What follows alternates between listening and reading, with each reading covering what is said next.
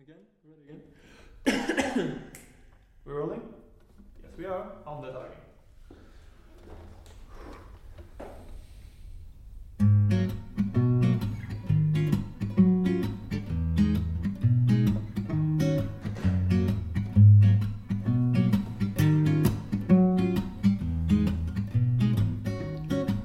And I sat down, said I don't wanna suffer. me she had nothing to offer no more. I sat down. Hello，各位听众，您现在收听的是 FM 幺零六点九路人电台。男孩的复数是 gay。嗯，很感谢各位听众在深夜聆听路人的电台。那今天也收到了一些呃，有人的一些批评指教，说之前都是负能量爆满，然后感觉路人就跟个怨妇似的。那现在路人要以全新的一个姿态，然后来面对各位听众。把一切不开心的事情都抛诸在脑后。那，嗯，在这里，其实路人也想在这里，嗯，想要去收集一下大家有没有什么好的一些创业的一些想法，嗯，就是有什么嗯比较好的点子可以给路人说一说，嗯，路人也。因为想还是想去自己做点什么，所以想在这里也能够听听大家的一些想法，好吧？好了，那进入我们今天的话题吧。今天呢，路人想跟大家聊一聊同性公开表白到底有多难。嗯，看了一篇。小的报道说，乐视最近呢举办了一个七夕表白全屏真话的活动。从收集到的所有宣言里面呢，就是发现大概疑似有百分之八点二的是同性之间的表白。比如说，有前室友小波对刘刚的表白。说十年后，你若未娶，我也未娶，我们就在一起。落款为放手去爱，对心爱之人发表。我希望我们从竹马变成爱人，等等这样类似的一个宣言。那当然就是可能也会这里面可能也会有一些嗯恶作剧的可能哈。那其实呢，嗯，因为近些年来呢，其实同性恋这个词呢，日益受到了很多的关注，也经常出现一些“好基友一辈子”这样类似于调侃的一些语言。那其实从表面上看，似乎同性恋者的生存空间越来越大，但其实呢。嗯，可能在普遍的接受程度上呢，还不是那么的好。嗯，就很简单。嗯，我发现就是，嗯，能够去去勇敢的去做出，嗯，怎么说呢？嗯，假如你现在在你喜欢的人面前，你愿意为他。在公众对他说一些表白的话吗？或者是，呃，或者是说，比如说当众接吻这样的一种行为吗？嗯，我记得有一次，就是好像是我们大学的时候，有一个真的是有一个男生。给另外一个他喜欢的那个男生过生日，真的是在那个操场，就是我们宿舍的宿舍楼底下，就有一个小的操场。然后呢，就摆了一个，就是那种蜡烛，用蜡烛摆了一个桃心，就，然后真的是手捧了一束花，然后给那位喜欢的人，就是给他，嗯，我忘了，有点忘了是过生日还是。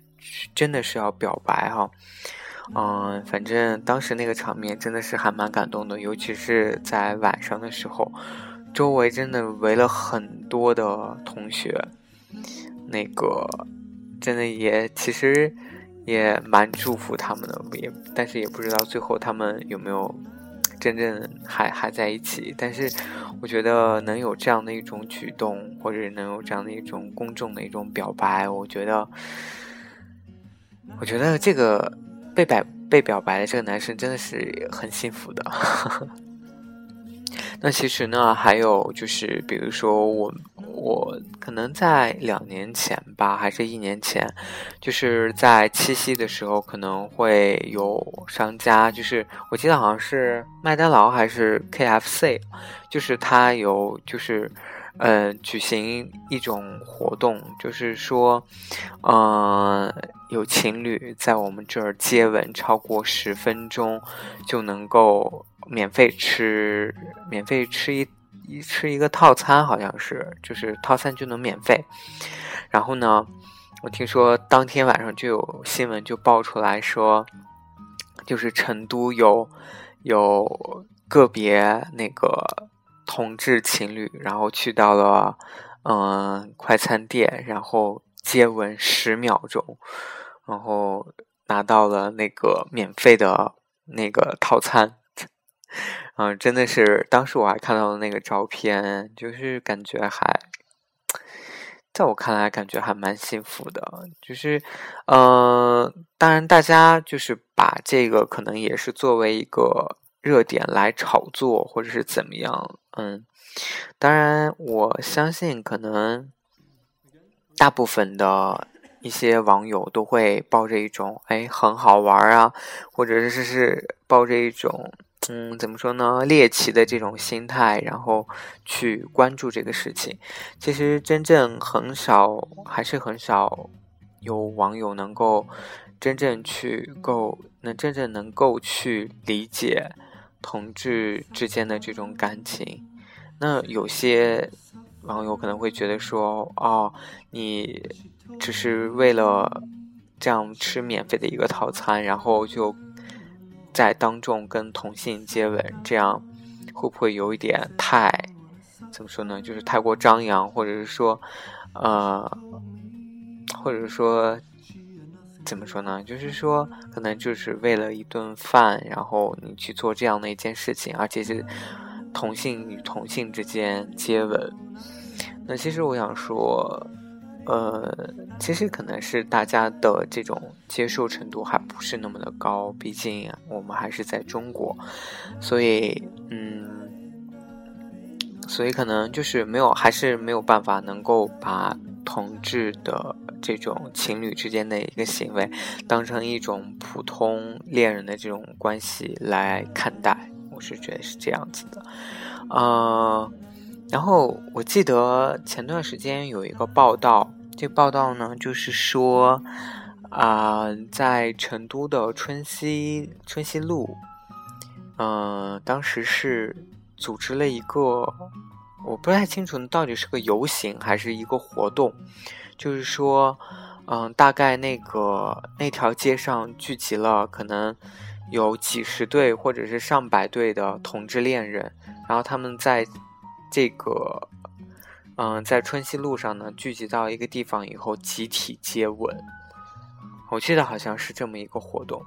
然后当时我看到那篇报道的时候，就是真的是觉得，真的果然是成都不愧是一个大基督啊，就是。真的是，嗯，基友众多，而且能够去，嗯，组织或者是说能够，可能因为，嗯，这边，嗯，成都的有一些同志的，嗯，怎么说呢？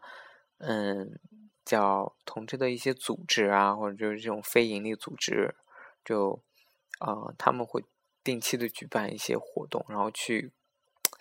让人们更多的去接受同志这个这个少数人群，那他们可能，我觉得啊，可能是他们组织了这样的一次活动。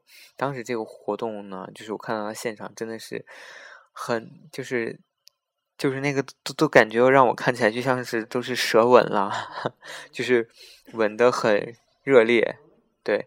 然后呢，其实当时路人也应该是都都拍都在拍照，因为可能真的都是把这种东西不是看作一个很平常的事情，而是真的是把它看作一个新闻炒作的一个热点来做这样一种怎么说呢？来关注这个事情，而不是说，就比如说现在在，嗯，比如说现在在春熙路上有一。